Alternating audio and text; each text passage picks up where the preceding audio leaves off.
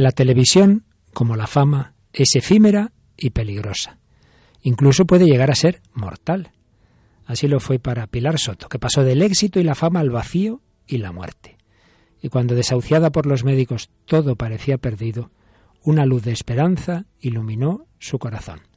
Hoy nos lo cuenta la propia Pilar. ¿Nos acompañas?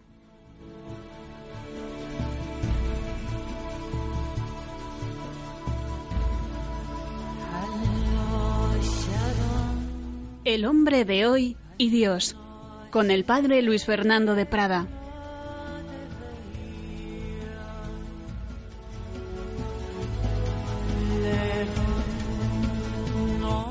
Un cordialísimo saludo, mi querida familia de Radio María. Una semana más estamos aquí, pero no es una semana más, nunca es una semana más, nunca es un día más. Cada día es único e irrepetible en nuestra vida y también cada uno de nuestros programas. Hoy tenemos uno de esos programas especiales que de vez en cuando hacemos, nos saltamos nuestras secciones y vamos a tener un testimonio, una entrevista. Y es que tuvimos hace muy poquito en Radio María la visita de Pilar Soto y ella misma nos va a contar lo que vivió. Bueno, Paloma, estamos eh, deseando conocer este testimonio que ya nos había llegado por varios lados, porque en ese bloque en el, del que estamos hablando, en el nombre de Dios, la esperanza, pasar del vacío a la esperanza, pasar de la muerte a la vida, pasar de pensar que no hay salida a encontrarla yo creo que es algo que siempre nos ayuda a ver que eso es real, los testimonios de personas concretas, ¿verdad? Sí, un saludo para todos los oyentes, pues siempre los tenemos en el programa los testimonios, pero que es muchísimo mejor pues tenerlos presentes, ¿no? Entonces hoy yo creo que espera un programa muy interesante. En efecto, otras veces los leemos, lo que hemos visto en internet, personas que hemos conocido, pero mucho mejor es cuando hemos tenido a la persona aquí mismo en nuestros estudios. Pero vamos adelante, no quitemos más tiempo, no perdamos lo que sin duda va a ser un testimonio que a todos nos va a ayudar de las obras que Dios hace con sus hijos.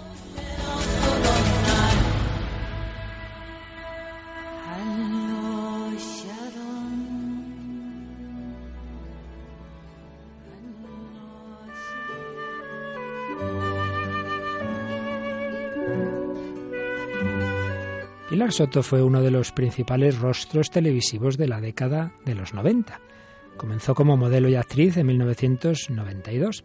Tras una experiencia inicial en Telecinco, de la mano de Laura Valenzuela, muchos la recordamos, y como pianista en programas como Hablando se entiende la vasca.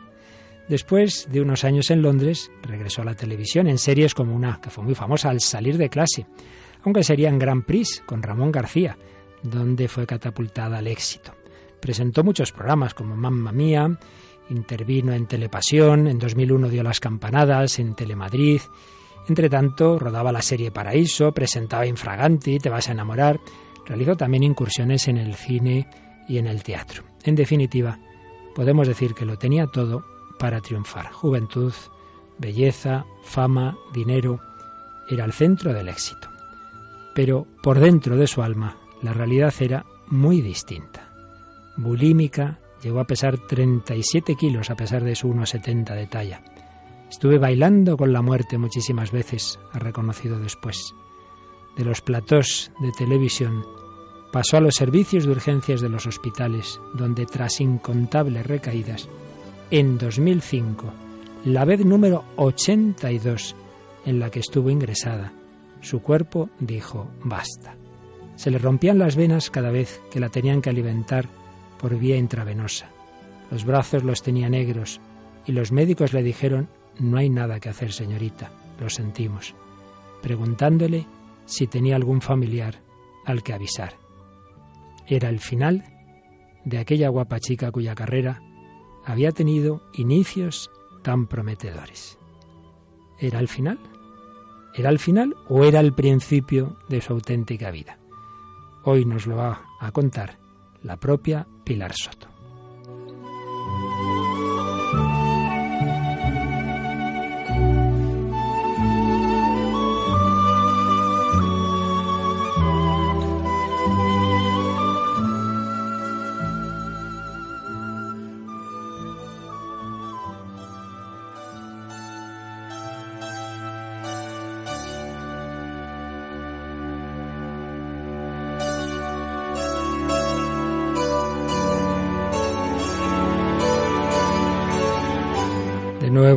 Cordialísimo saludo, querida familia de Radio María. Pues sí, hoy nos visita aquí en nuestra sede de Radio María en Cuatro Vientos una chica que muchos recordaríamos hace años en la televisión, luego la perdimos un poco de escena o mucho y bueno, últimamente la estamos volviendo a conocer, acaba de publicar un libro, pero bueno, hoy no voy a ser yo quien hable, hoy la tenemos aquí con nosotros a Pilar Soto, que tiene mucho que contarnos. Bueno, bienvenida a Radio María, Pilar. Muchísimas gracias, Pablo y Fernando. Bueno, a nosotros nos hace mucha ilusión que estés aquí y yo creo que a ti también te ha gustado venir a Radio María. Muchísimo venir de la mano de María, que apenas eh, todavía estoy volando en mi consagración a la Virgen y estoy encantada. Sí pedirle un poco de disculpas a la audiencia, a no ser que audiencia porque tengo un cadarrazo y se nota que estoy, pero no podía no responder a la llamada. Sí, la verdad es que se lo agradecemos especialmente porque ya nos ha dicho que venías malita, con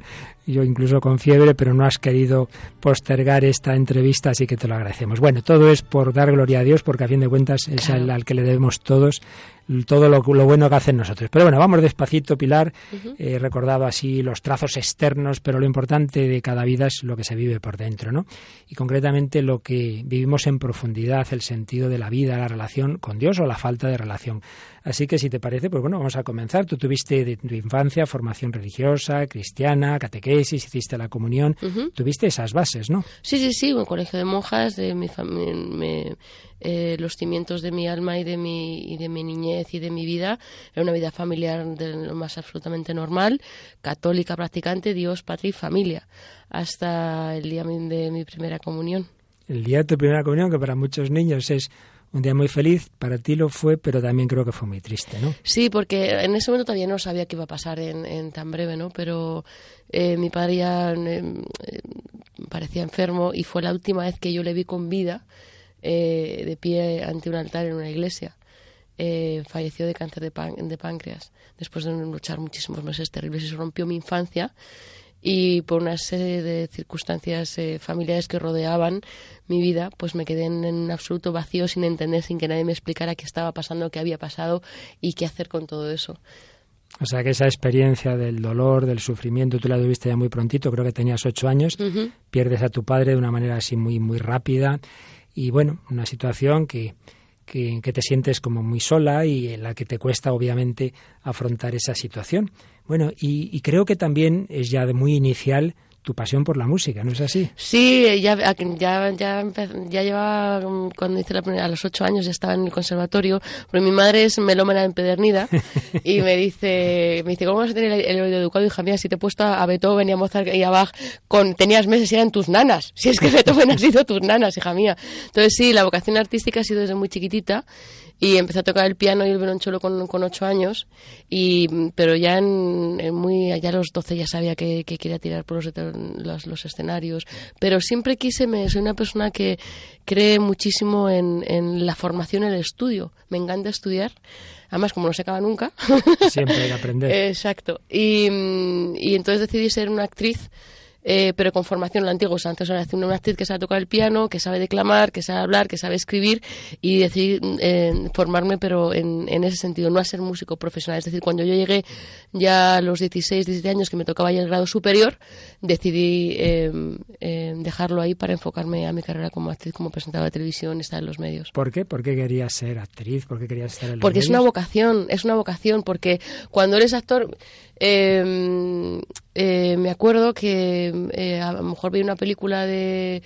Eh, pues me veía Top Gun, por ejemplo. Y yo llegaba a casa y yo, mamá, quiero ser piloto. Y mi madre, es hija, sí, mañana también. yo veía a lo mejor, pues, ¿qué te digo yo? Otra cosa, mamá, yo quiero ir a la luna porque tal, no sé qué, no sé cuánto. dice que has, ido al cine, ¿no? Entonces me di cuenta que yo quería transmitir. Yo había nacido eh, hay algo más, más grande que entregar tu corazón y como profesión yo la enfocaba desde ahí. Entonces, si yo conseguía que una persona hacerla reír, porque lo que más me gusta es la comedia, quizás porque mi vida era un drama. Dicen que eres un poco payasa, ¿es verdad? Sí, bastante, bastante, mucho, mucho, mucho, me encanta, me encanta, sí, sí. Precisamente por eso, porque lo que esconde un payaso es el mayor drama. Entonces mi vida era tal drama que arrancar una sonrisa a alguien, hacer teatro, y poder cambiar. Si una persona se olvida de su, drama o de su cansancio o de su aburrimiento, ponerme a mí en una, en una escenación del chorra o contándole cualquier cosa, para mí eso era una forma de vida muy bonita, ponerte al servicio de los demás.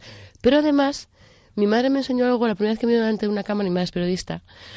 Y ah, aparte de amar el arte y la música, la primera vez que yo estuve salí de un casting de 500 y pico niñas y tal. Ese mismo día ya me quedé a trabajar en Telecinco y era una niña. Eh, me acuerdo que mi madre me preguntó, ¿qué es lo más importante cuando te pongas delante de una cámara? Yo era, no, no, novata no, lo siguiente. Y yo, ¿el director? No, hija, el público. Y yo, ajá. Lo segundo más importante, ¿el director? No, el público. Vaya. Y lo tercero más importante, digo, no lo sé, mamá. Dice, tu equipo. Y digo, y yo, mamá, tú al servicio de todos. Y eso no lo he olvidado en la vida, ha sido muy bien educada. Gracias a Dios. Pero dices, aunque no vamos a entrar en detalles, que bueno, por un lado tú internamente no vivías una vida feliz. No, porque había una, había una infraestructura familiar, lo pasó no voy a entrar, pero lógicamente, de hecho lo digo cuando, cuando eh, en, narro en, esa novela autobiográfica, digo que lo que ocurrió entonces, es decir, hay una pequeña, un pequeño eh, párrafo en el que digo que conocí el abandono, el sufrimiento, el triunfo y la gloria. Me fueron dadas sin yo buscarlas. Por si algún oyente se pierde, es que Pilar acaba de publicar eh, una especie de, autobiografía, pero en modo de novela, que le da más conversión, ¿verdad? Que es tu testimonio. Sí, porque yo lo que quiero, yo soy celíaca. Y, y, lo sabe mucha gente. Entonces, he hecho un, un libro apto para ateos. Es decir, ah, un, claro, este programa también claro, es decir, yo quiero llegar a todo el mundo. Mm. Yo no, yo no soy quien para convencer a nadie, ni para mm. dar sermones a nadie, ni para, sino para compartir mi vida lo que me ha pasado. Si eso, si mis lágrimas sirven para algo, mi sonrisa, mis payasadas y toda mi experiencia, gloria a Dios bendito sea. No pretendo nada más que compartir mm. mi experiencia. Entonces entras en ese mundo que para los que no estamos en él lo miramos siempre desde fuera, cómo serán estos actores, estas actrices. Cuéntanos un poco esos primeros años en la televisión, en el cine, ¿cómo los viviste? El tema es que yo no tenía, eh, mi vida estaba rota, eh, yo no tenía una infraestructura familiar, yo no tenía un, un, ese donde refugiarme ni una guía. Entonces, eh, una niña que tiene, que se le rompe la infancia y que se le rompe la adolescencia, eh, tiene muchas cosas sin resolver. Y esas cosas sin resolver, de repente soy portada de todos los sitios y soy eh, sex symbol. Todo el mundo de repente me dicen que tengo 16.000 entradas diarias en Internet que quieren saber quién soy. Y me encuentro con tengo un club de fans y no sé qué. Y, pero yo estaba sola, yo te seguía, o sea, de, de la noche a la mañana me cayó una encima muy gorda. Entonces, ¿qué sucede? Que mm, eh, me ha costado todos estos años Siempre lo he achacado a la infraestructura familiar, a que la gente solo quiere el aparentar, eh, a la fama que yo no la supe tal. No, ese no era mi problema. Ese no era mi problema, querido padre, y a todos los que me están escuchando. Eh, eso no ayudó, eso lo agravó. Es decir, si una persona no está comiendo y encima le das un bofetón, pues eso no le va a ayudar, hmm. obviamente, pero ese no es el problema. ¿Vale? El problema es la falta de alimento. ¿Cuál era mi problema? Mi problema, porque si no, no hubiese acabado como, como acabé. Mi problema era la falta de conciencia de Dios, porque Dios siempre estuvo a mi lado, pero yo no le miraba, le negaba. Y acabé las puertas de la muerte. ¿Cómo yo vivía aquello? Yo vivía eh, intentando olvidar intentando no sentir. Cuando se me cayó todo fueron tantas cosas sin saber cómo negociar con ellas emocionalmente, cómo digerir todo aquello, que comencé a vomitar. un buen día no pude más, me rompí. Llegó un momento, hubo un chip, un clic, una vuelta de tuerca ahí y empecé a vomitar. Y todo, todo, esa, todo eso, todos mis miedos, mis frustraciones, mis heridas del pasado, una vez me acuerdo que alguien me preguntó, oye, ¿cómo podía soportar la presión? Yo cuando estuve en la cresta de la hora fue principalmente del año 2001, 2000 al 2004, fue cuando yo realmente estaba en toda la cresta de la ola, haciendo cuatro páginas en la Carolina de Nueva York. Es decir, no sabes cómo yo vivía. Yo vivía en la calle Argensola con Génova eh, con 25 años tiene un piso de 400 metros, con tres chimeneas de mármol, dos mm. columnas, desayunaba el café Gijón, avión privado, eh, barajas a comer Ibiza toda tarde de fiesta y esa misma noche avión privado me iba a cenar a Ibiza. De a París, perdón, de Ibiza a París. Es decir, ese era el tren de vida que yo llevaba. Y lo curioso es que no solamente no encontré ningún católico o cristiano practicante, sino a nadie que practicara su fe. Es muy curioso, pero me ha pasado. En el mundo en el que yo vivía, no había un judío que practicara su fe o un musulmán Nosotros tenemos la suerte de tener la religión verdadera, como dice Chesterton, que lo, que lo cataloga así, como todos ustedes saben. Pero si eres un judío, sé un buen judío. Si eres un musulmán, sé un buen, sé un buen musulmán.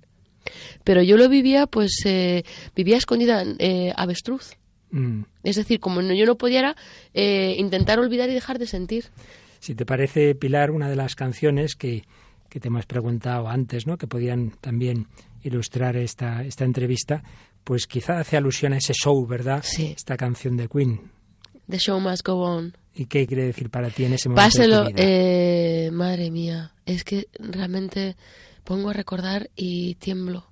Me aterroriza las amistades, eh, las fiestas, el lujo, el vacío, el sin razón, el sin razón, un sin razón.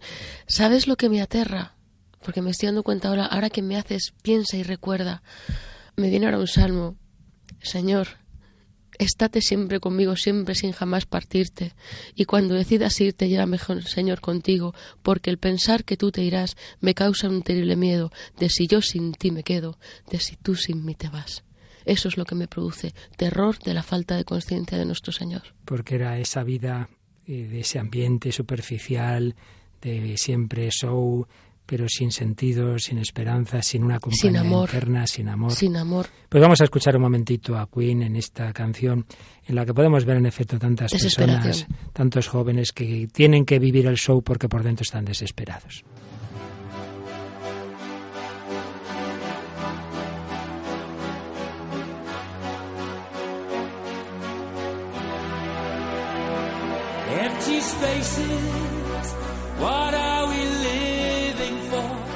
Abandoned places. I guess we know the score. On and on. Does anybody know what we are looking for? Another hero, another mindless crime behind the curtain in the pantomime.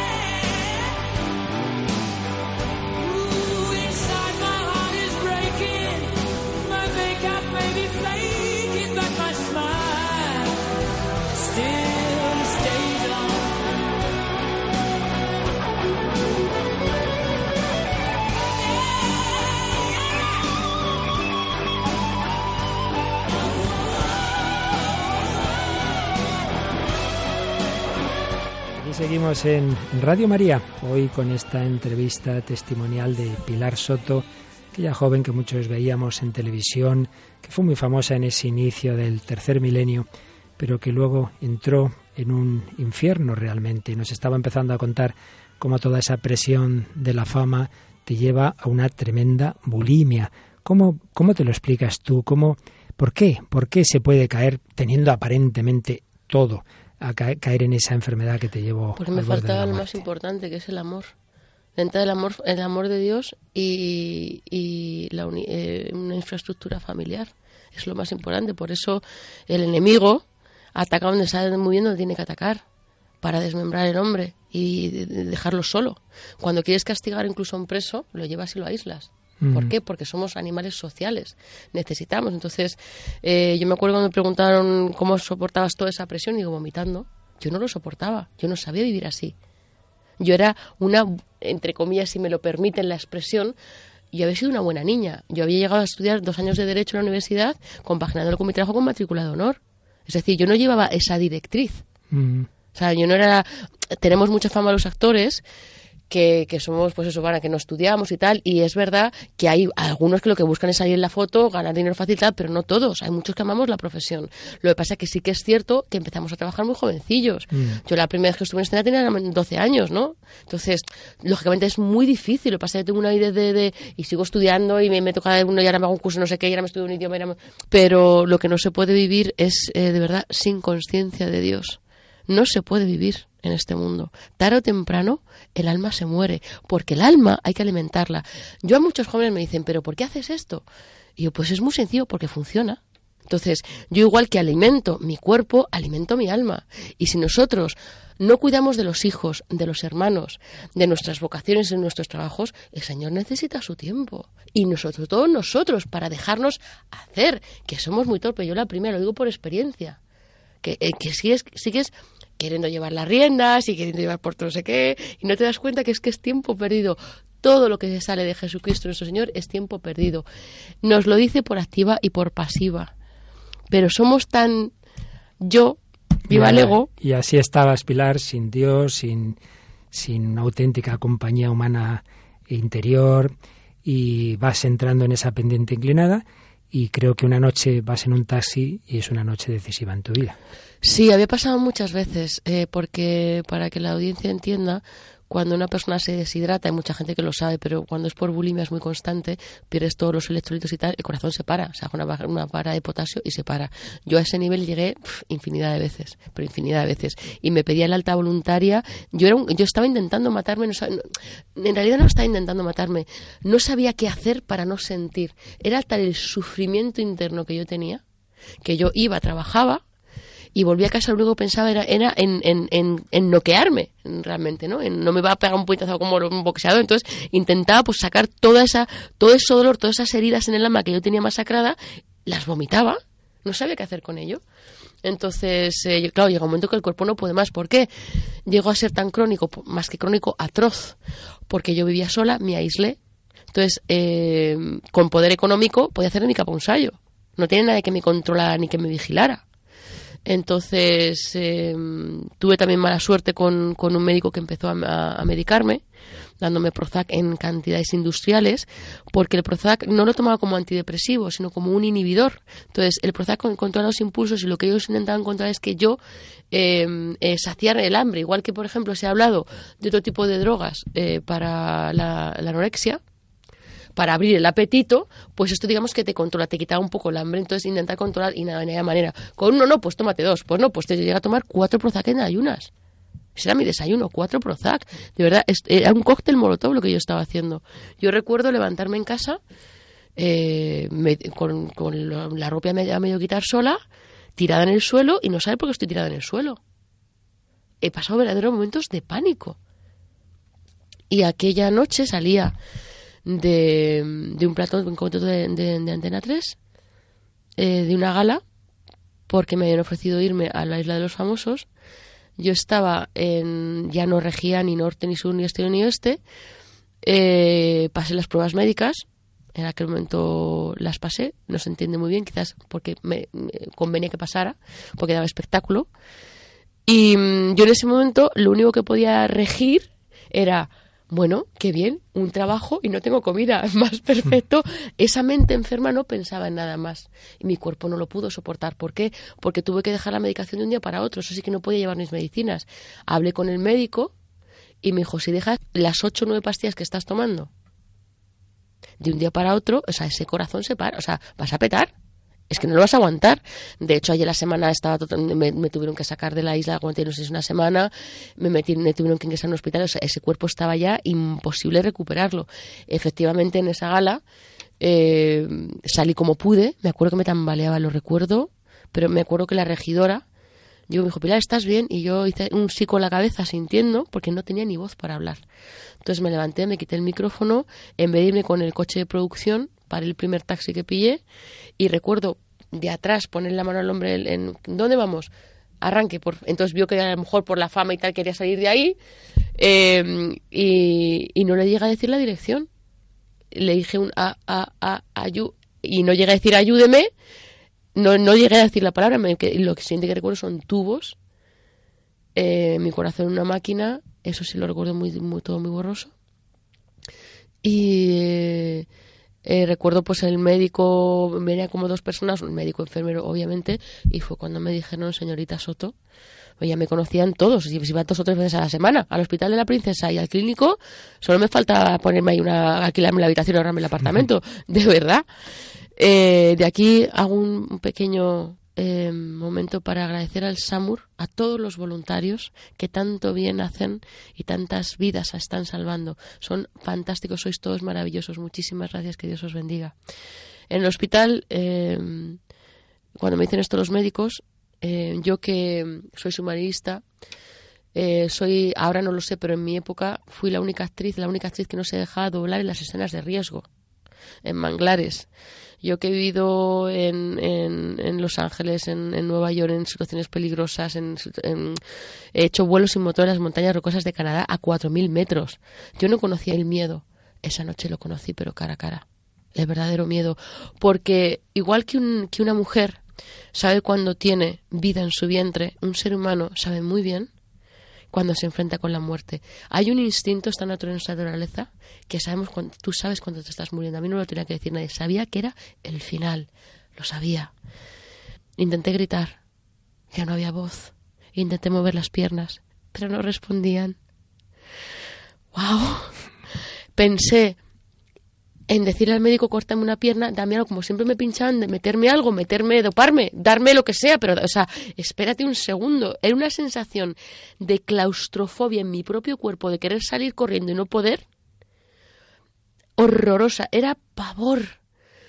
Horror. Cerré los ojos, oía mi corazón apagarse lentamente en una máquina. Lánguida, me estaba yendo. Me estaba marchando y en ese momento de desesperación tan absoluta, y pasarán los años y me seguiré emocionando porque no es para menos, con los ojos de mi alma me encontré con nuestro Señor Jesucristo. Pero no me lo encontré resucitado, me lo encontré inerte, muerto, en la cruz, y había entregado el Espíritu. Y en ese momento me di cuenta que esa alma rota a las puertas del abismo hizo esa llamada y fue ahí al quien, quien llamé. ¿Cómo? ¿Qué hice? Sencillamente recé. Al verle inerte en la cruz, y les aseguro a todos los que están, los que me están escuchando, que el frío de la muerte, todos lo hemos conocido de alguna manera, no se olvida ese frío, no lo olvidaré nunca. Le dije, Señor, tenía todas las papeletas para haber acabado enferma y abandonada de todos. Me abrió el entendimiento, Padre, Padre Luis Fernando me abrió el entendimiento y entendí que ese cuerpo que yo había destrozado era el templo del Espíritu Santo, era el nidito que el Señor en su misericordia había moldeado para depositar la vida que me había regalado, el regalo más grande, y yo la había vomitado. Me sentí tan mal, me sentí sucia. No, sabe, sabe lo que es ver frente a frente tu propio pecado ante Dios muerto en una cruz. Y le dije, Señor, perdóname. No me lleves así, no me lleves así. Así no, así no. Déjame vivir y demostrarte que te amo. Cueste lo que cueste, no me importa nada, pero nada, nada. Solo quiero vivir para demostrarte que te amo. Luego, cógeme, tómame a tu antojo, haz de mí lo que quieras. Esto es lo único que te pido, vivir para poder demostrarte cuánto te amo. ¿Cómo no darme cuenta antes, Señor? Me dejó vivir, pero ha costado, ¿eh?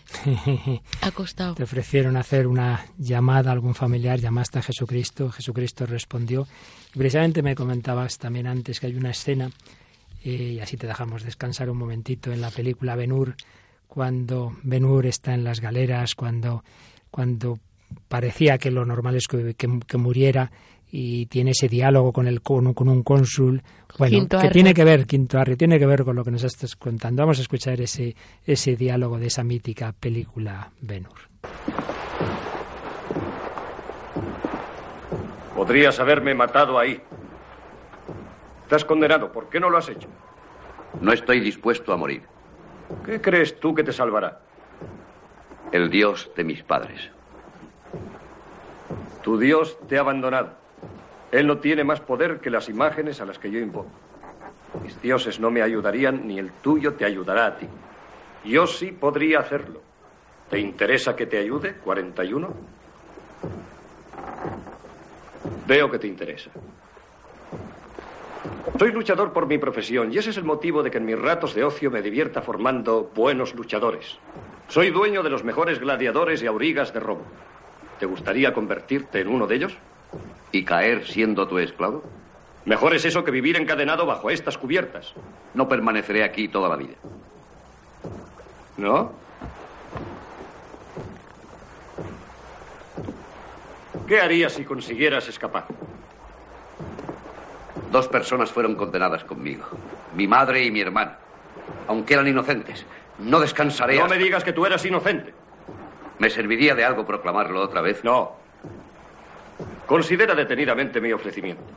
Nunca podrás escapar mientras venzamos nosotros. Y si nos vencen, te hundirás con esta nave encadenado a tu remo. No puedo creer que Dios me haya consentido vivir estos tres años para morir encadenado a un remo. Es una fe muy extraña y obstinada la que tú profesas. Creer que la existencia tiene una finalidad. En tu caso, un hombre sensato habría perdido esa fe hace mucho tiempo. ¿Cómo te ocurre a ti? ¿Qué te hizo perderla? Vuelve a tu remo enseguida, 41.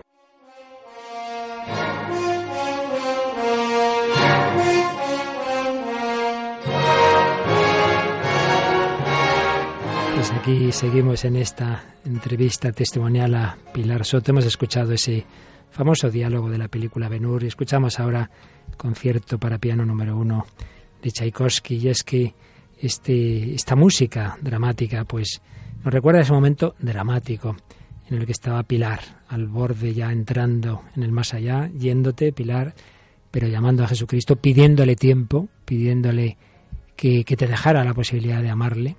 Y el Señor te lo concedió y te sacó de, ese momento que parecía que era el final. No fue el final, sino que fue el principio de una nueva vida. ¿Cómo ha sido esa nueva vida, Pilar? ¿Qué pasos has ido dando encontrando al que es camino, verdad y vida?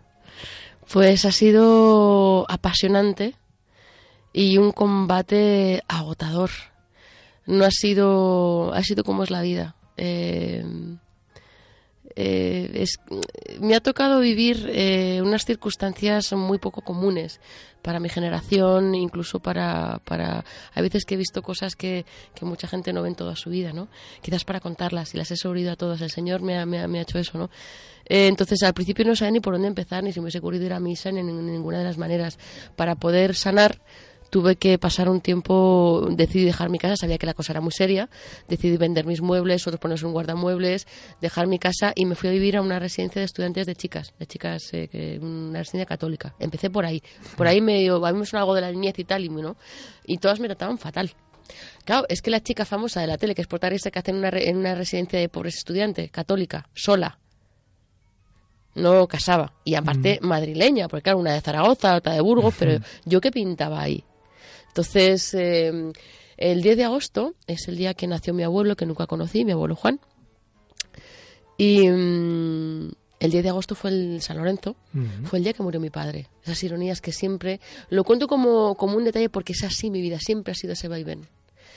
Y entonces, eh, en el 10 de agosto del 2005, se me ocurre, digo, voy a ir a una iglesia para decirle a mi papá que no me voy a hacer más daño. Se me ocurrió. ¿Por qué? Pues a eso es lo que me infundió el espíritu. Pero sin ir a misa ni rezar, nada. Esta residencia está en la calle Alcalá eh, y lo primero fue fui andando hacia el retiro de Madrid y me encontré con una iglesia preciosa, San Manuel y San Benito. Y mi padre se llama Manuel y yo pues perfecto, me meto dentro y veo unas monjitas arreglando flores. Como te digo, lo había perdido todo. Y de repente, ¡fua! Bendito sea el, el- el Paráclito. Veo el sagrario, me echo a temblar digo, Señor, pero yo, quizás sí, sí soy una, una sin techo, pero no soy una sin hogar, nunca más. Pero si tú eres mi hogar, tú eres mi hogar, Señor. Donde esté un sagrario, ese va a ser mi casa y mi hogar siempre, siempre. Salí, me vuelvo para la residencia, no sabía con quién hablar y de repente había una con la que no había hablado y me acerco a ella y digo, oye, perdona, ¿te puedo hacer una pregunta? Y ya estaba lavando la ropa en una pila, de verdad una residencia bastante humilde, ¿no? Me dice, pues órale, pues dime, pues qué necesitas. Y digo, ándale, que estás mexicana, porque como no sabe que soy famosa, pues por eso no me trata mal. y le digo, y le digo, ándale, eres mexicana. Y me dice, pues sí, pues soy, me llamo Cintia. ¿Y tú qué? ¿Cómo? Pues yo me llamo Pilar y tal. Y yo muy prudente digo, ¿y tú crees en algo? Y me dice, ven a mi habitación. Y yo, ¿para qué? Tranquila, no te voy a hacer daño. Imagínate para que yo responda así lo que había vivido. Que no te voy a hacer daño, Pilar. Tranquila, acompáñame. Acompaña a su habitación casualmente estaba todo dispuesto, lo que casualmente pues lo digo con ironía, mm. era la habitación con mi habitación. Y em, me dice, pasa. Y digo, no, no, no, ¿para qué voy a entrar en tu habitación? Y dice, bueno, tranquila, espérame en la puerta. Entra dentro, me saca una Biblia y me dice, ¿qué necesitas, hermana? Empecé a llorar y en qué hora. Madre mía, eh, pobre chica. Mm. Entonces, después de escucharme, me dice, además, si me acuerdo, fíjate, no lo voy a olvidar, un jueves 10 de agosto de 2005, con lo cual esto era un viernes 11 de agosto de 2005 y me dice, eh, ¿qué vas a hacer esta tarde? Digo, pues nada, pues no tengo dinero, soy pobre, eh, no tengo amigos, todo el mundo me da la espalda, no tengo dónde ir. ¿Te vienes conmigo a misa? digo, ¿a misa? ¿Para qué? Es que yo voy todos los días, digo, pero si son los domingos, ¿no? De lo que yo recuerdo, vaya. y me dice, sí, bueno, pero es que yo voy todos los días, pero bueno, tantos me dio tanto apuro después de todo el charlón que le había dado a la, mujer, digo, bueno, pues tampoco tenía nada que hacer, y pues me acompañé. Y digo, ¿quieres venir? Dice, no, yo veo una, una que se llama aquí San Antonio del Retiro, que es franciscana. Digo, vale, ¿qué más me da total? Entonces yo entro dentro con ella, nos sentamos, llevaba dos días sin comer, pero no tenía un duro, no por bulimia ni nada, es que no tenía un duro. Y a esta chica todavía no le había dicho todo ese, tipo de cosas, ¿no? Me habían ofrecido muchísimo dinero por ir a un programa de televisión a contar mis miserias. Y tenía una, una tribulación, ¿no? Y el 11 de agosto, como todos sabemos, es Santa Clara de Asís. Que mucha gente, porque es franciscana, digo, anda que he pintado yo algo, la decisión. Vamos, de la manita. Mm. Eh, Santa Clara de Asís, patrona de televisión, en San Antonio, que es el predicador franciscano por excelencia, en una iglesia franciscana. Me aparece un fraile franciscano y el evangelio del día era eh, ¿por qué preocuparos del mañana, de que vais a comer, de que no? Los pajaritos de tal, ni Salomón en su mayor esplendor y tal. Claro, Espíritu Santo, ahí me atravesó, ¿no? Pues claro, yo que no sabía qué hacer con el dinero, si comer o no, Dios proveerá. Y entendí que todo eso que yo había perdido en mi vida, digo, pero si solo tengo que amar. Si esa es la solución, qué maravilla.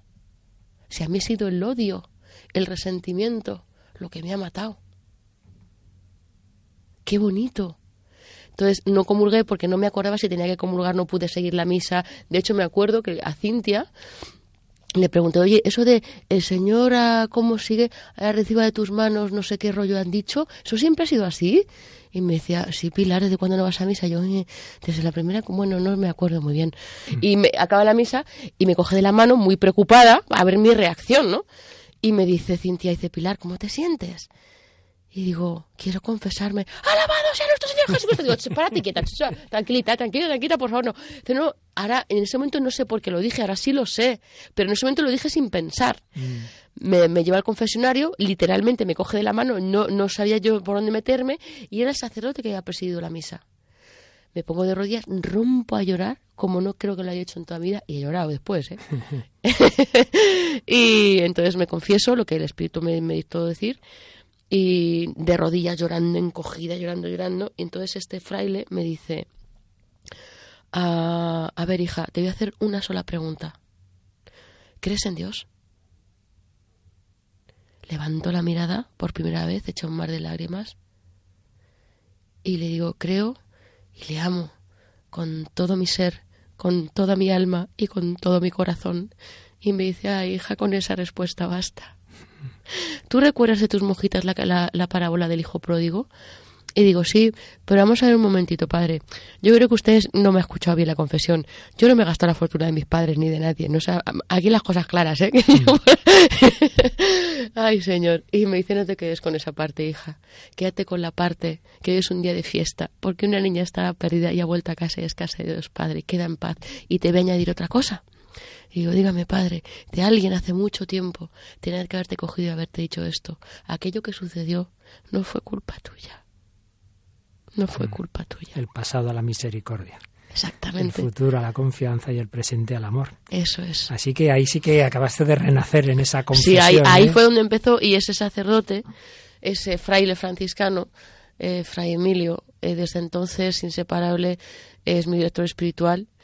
Eh, y ahí empezó un camino franciscano y ahí empezó ahí empecé empecé a caminar Bueno, Pilar, hay muchas y muchos compañeros en tu profesión, hay muchos famosos que habría que conocer por dentro de su vida. Una chica muy famosa hoy día es Lady Gaga y nos has traído una canción eh, reciente. Cuéntame la historia de ese concierto donde estuvieron unos presidentes Sí, de Estados Unidos. No sé si recordarán ustedes eh, que hubo un concierto en el que asistieron eh, cinco presidentes de Estados Unidos a causa de, de la devastación de todos los huracanes y todos los desastres naturales que han, han ocurrido tan tan de golpe en tanto en- y tanta gente tantos damnificados discúlpeme la voz pero es que de verdad tengo un catarrazo Eh, entonces decidieron hacer este macro concierto para coger fondos y apareció yo claro tenía una idea de Lady Gaga no he sido muy seguidora suya pues un poco esperpéntica eh, incluso histriónica ¿no? Sí, la imagen que ha dado los últimos Sí. años. Y sin embargo la veo trajeada de blanco, con una canción en la que me habla del Señor, en la que dice que la sociedad y la vida y el amor,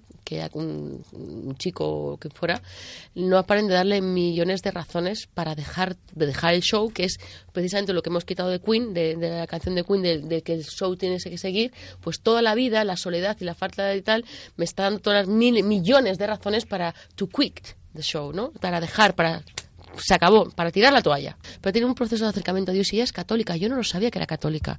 Y entonces, para dar un ejemplo a, a todos de ecumenismo en un concierto de rock, o sea, es que me, me- llamó mucho la atención, porque se enfrenta con Bush y le dice, yo me acuerdo hace muchos años, le dice, señor presidente, porque claro, se lo dice a los cinco, buenos días eh, o buenas tardes o cuando fuera, no lo recuerdo, el concierto no sé cuándo fue realmente, ¿no? yo esto lo he visto en el YouTube.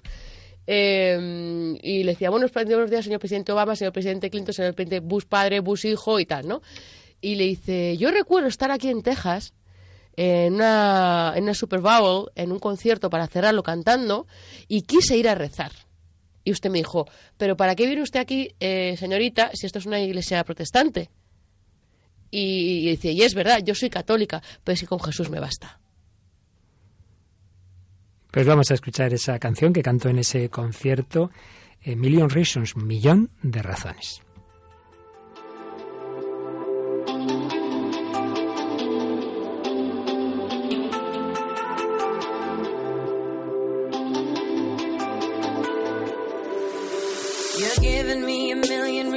To let you go. You're giving me a million reasons to quit the show. You're giving me a million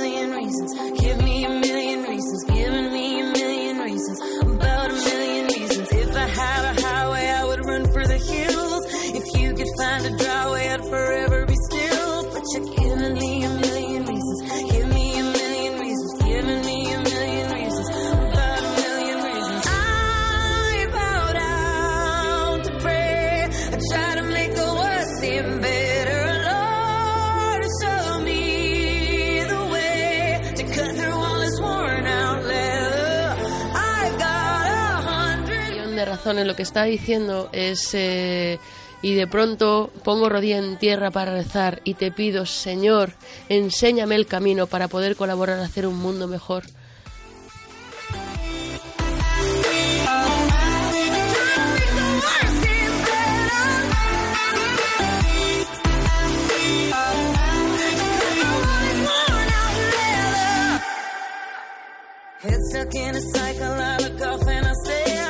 It's like that I've stopped breathing but completely aware. Cause you're giving me a million reasons, give me a million reasons, giving me a million reasons, about a million reasons. And if you say something that you might even mean, it's hard to even fathom which parts I should believe. Cause you're giving me a million reasons, give me a million reasons, giving me a million reasons,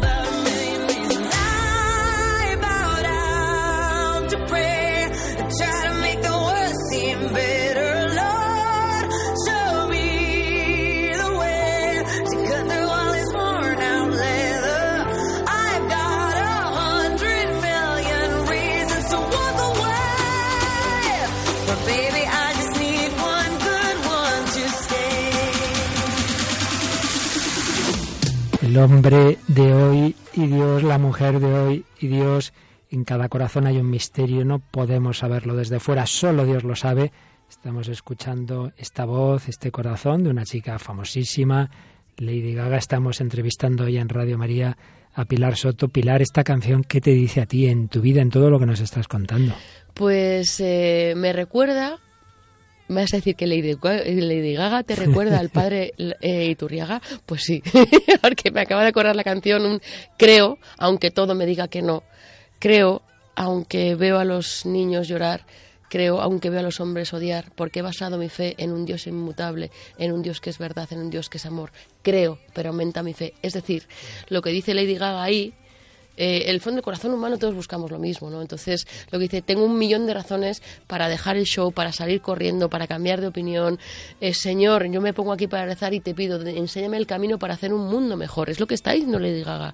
Y dice, pero la verdad es que lo único que me encuentro una y otra vez, y una y otra vez, y una y otra vez, es un millón de razones para, para tirar la toalla.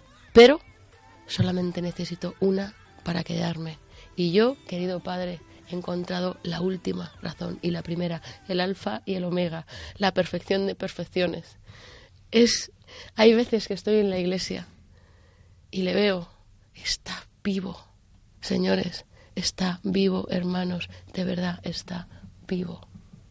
Y el poder de la oración, la oración, rezad, rezad, rezad. Y aprovecho, porque si no, me da un plus, se me sube el rubio y nos ponemos todos muy mal. Quiero aprovechar a ti, Padre Luis Fernando, de Parada queridísimo, sin tú saberlo cuánto bien hacéis, a Sonido, a todo el equipo, a mi cámara preciosa, otra pelirrojita que tengo aquí que la estoy viendo, y a todo el equipo de Radio María, la labor de los voluntarios lo que estáis haciendo. Yo estos tres últimos años he vuelto a estar bastante enferma. Y muchas veces cuando el dolor no me ha dejado dormir, he podido con un solo dedito rezar, rezar el ángelus, gracias a ti, con tu voz, con tu voz y con tu dulzura.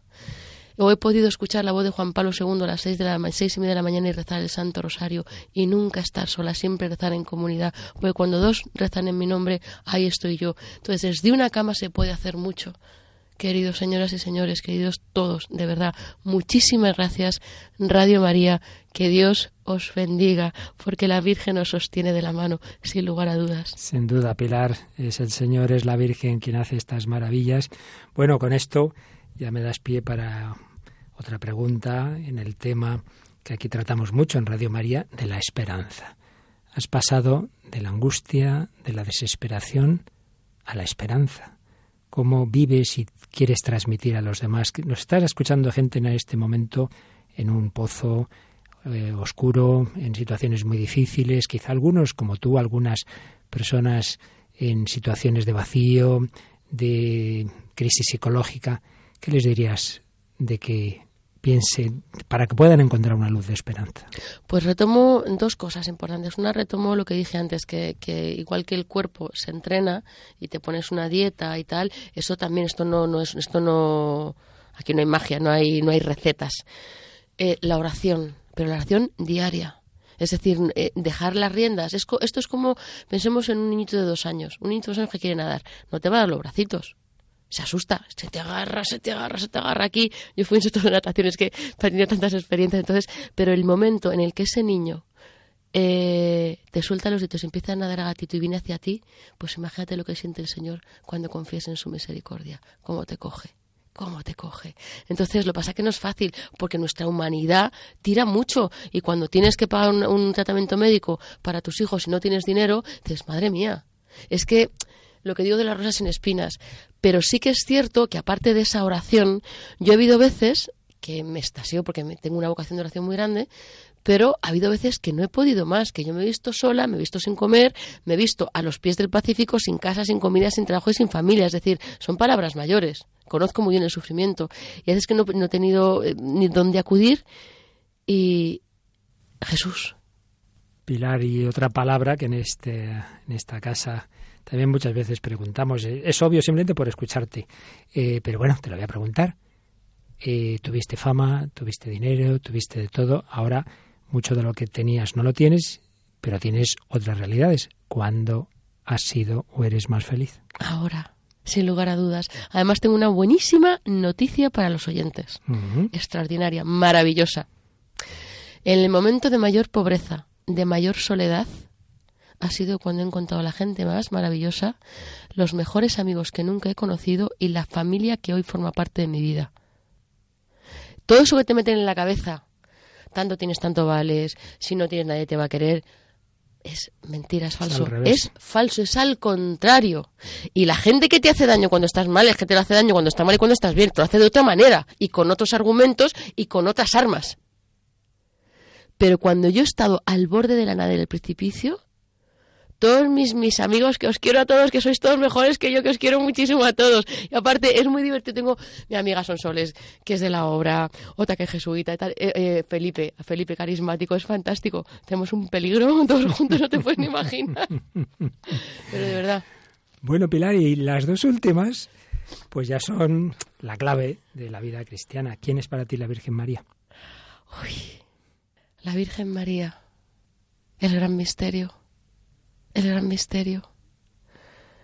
La delicadeza, mira, pensaba cuando estuve en Tierra Santa y lo escribía, porque fue saliendo de Tierra Santa cuando empecé a escribir mi historia. Iba en el autobús calentita y salíamos de Belén, íbamos a- hacia Ain Karem, a la, a la casa de, de- a la visitación. Mm. Y era todo el camino que ella recorrió a pie, desde Belén para ir a ver a, a su prima Santa Isabel. Y yo, eh, con mi calefacción, mi mantita, en mi autocar. Y yo pensaba, Dios mío, con 15 años, tus piedecitos. Y ya embarazada, y en aquella época, las serpientes, el frío, la oscuridad, el bosque, y no dudo que es la Virgen María todo lo que yo no soy ese espejo, ese espejo donde yo cada vez que no sé por dónde tirar, ya sé cómo ser mujer, ya sé cómo tener fe. Pero recuerda lo que te dijo el Padre Emilio, Dios rehace la vasija, lo que no fuiste, la Virgen te lo está dando. Claro, exacto, a eso me refería. Es todo lo que yo no soy. Pero me refiero, tengo mucho trabajo que hacer, tengo toda la Bueno, vida. claro. Tengo toda la vida, Esa pero es vida eso. que Dios te ha devuelto. Sí. Bueno, y ya la última, sé que vas a llorar otra vez, pero, De pero verdad, no te he dicho, eh, ¿sabes que voy a fundar? Si algún día me, me decido tal, voy a fundar otra otra franciscana, la, Soñ- la Orden de las Plañideras de Cristo. Muy bien, y me dice, bien. Padre Emilio, ¿te vas a nombrar la Madre Superior? Digo, no, la Llorica Mayor. bueno, pues llora lo que quieras, pero dinos a todos, ¿quién es para ti Jesucristo? Uy, no sé si vas a ser capaz de responder. No puedo, no puedo. claro, estás tan enamorada que es muy difícil hablar de él. me sobrepasa. No puedo.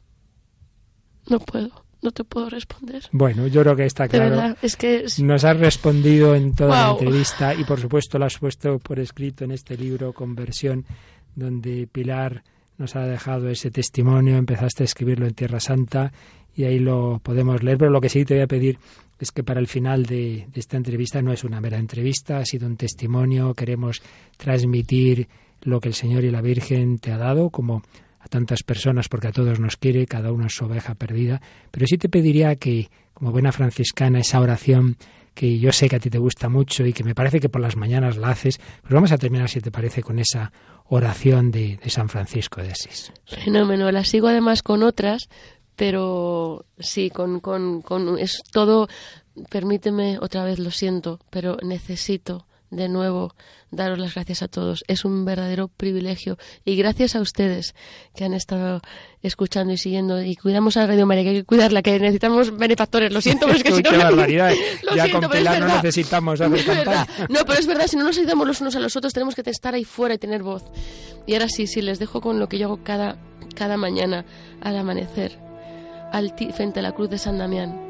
Altísimo y glorioso Dios, ilumina las tinieblas de mi corazón y dame fe recta, esperanza cierta, caridad perfecta, humildad profunda, sentido y conocimiento, Señor, para que cumpla tu santo y veraz mandamiento.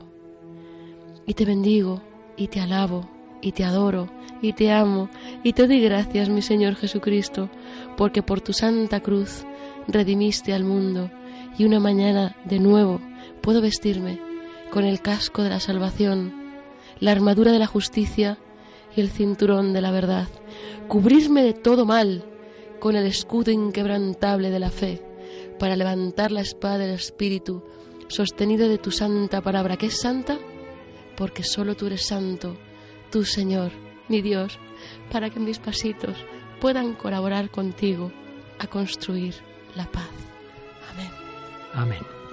Pues Pilar Soto, actriz, pero sobre todo enamorada de Cristo, muchísimas gracias por tu visita a Radio María, por tu testimonio. No dudes de que el Señor se va a servir de él, como en tu vida ha servido de otras personas, y se va sirviendo de cada uno de nosotros. Somos pequeños lapiceros que decía la Madre Teresa, ¿verdad? Con los que Jesucristo escribe esa carta de amor.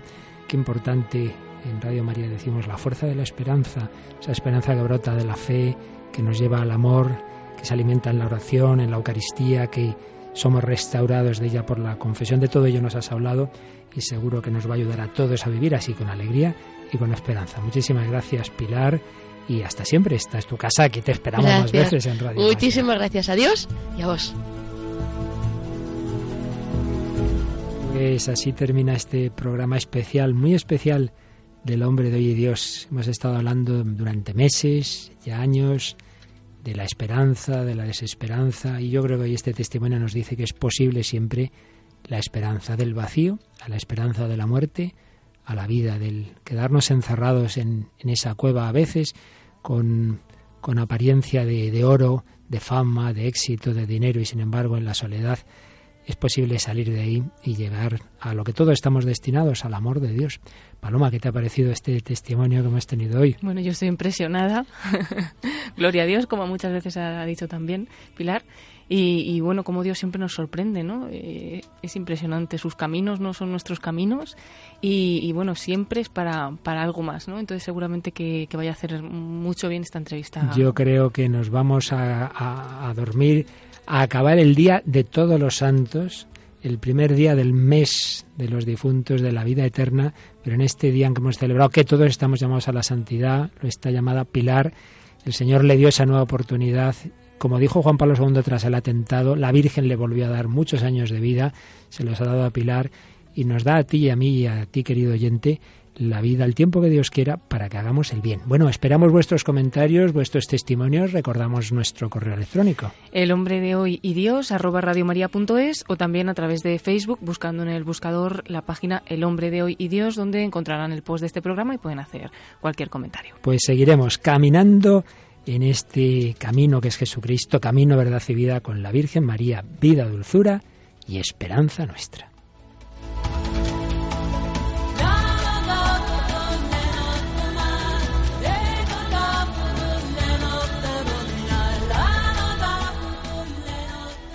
Así concluye El hombre de hoy y Dios, un programa dirigido en Radio María por el Padre Luis Fernando de Prada.